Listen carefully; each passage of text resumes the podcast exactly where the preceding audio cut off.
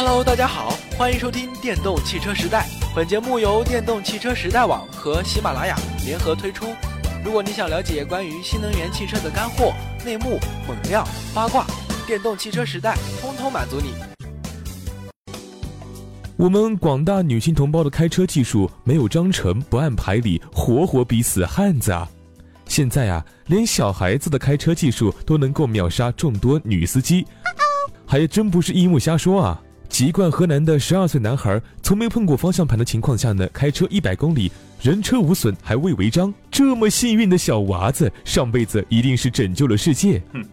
他只是在路上捡到一把车钥匙，然后找到停在旁边的车，爬上驾驶座，就从青田温溪镇到温州境内耍了个来回。因为尚未成年，无法处罚，但是青田公安局给孩子父母严重的批评教育。因为车子没有损伤，孩子父亲赔了点油钱，与车主和解。据了解啊，小男孩的车速是保持在五十码左右，没有超速和违停现象。由发动、行驶到倒车、停车都是由他一人完成，这技术杠杠的。不过，我们的女性同胞们可算是要迎来春天了。因为无人驾驶汽车眼看就要成为现实，谷歌无人驾驶露出了这么多年不说，百度无人驾驶汽车也首次在北京五环进行了测试。宝马与百度合作，以 BMW 三系 GT 为基础研发的自动驾驶汽车，在没有驾驶员干预情况下，自动完成跟车、减速、转向、超车、上下高速公路匝道等一系列复杂动作。十二月十日，百度宣布。其无人驾驶汽车完成国内首次城市环路以及高速道路混合路况下的全自动驾驶。无人驾驶能加强车辆道路行驶安全性，减少交通事故及人员伤亡，也就是说，比人为操控更安全。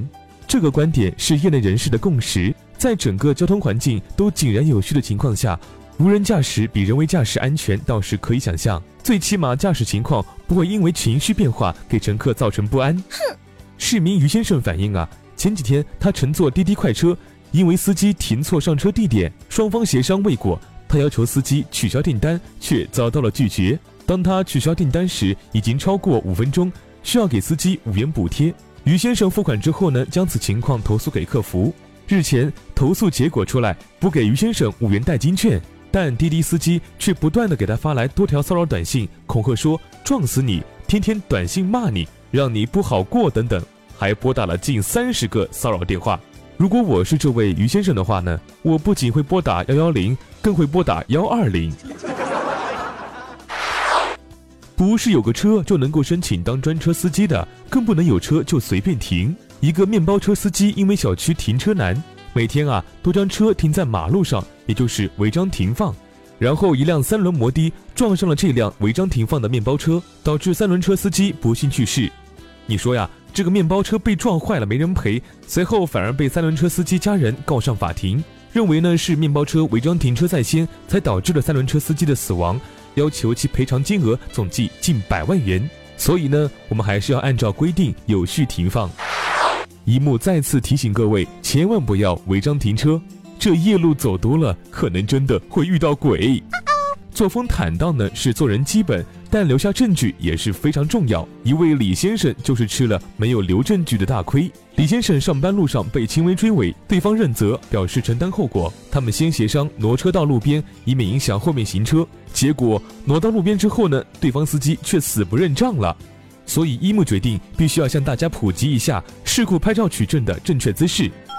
首先，碰撞点拍照，对碰撞点局部放大拍摄，照片一定要清晰，要拍清楚碰撞的深度、划痕，方便的话多拍几张。第二，刹车痕迹拍照，这是很重要的，这张照片一定要清晰记录停车的位置和刹车痕迹的长度，对事故处理有决定性作用。第三，车轮位置拍照，在车子侧面将停车时的车轮位置近的和远的都拍一张，可以用胶带一类物品在地面上进行标记。以免出现纠纷时还原现场。最后，全视野拍照，拍下全视野两辆车子的位置，反正就是前后左右侧面都拍一下，要能清晰明确的看出两辆车边上的各种交通标线等重点证据。拍好照片后，为了不造成交通拥堵，可挪车到边上，然后静静的等待警察叔叔来处理就可以了。好了，本期节目到这里就结束了，我是一木，我们下期再会。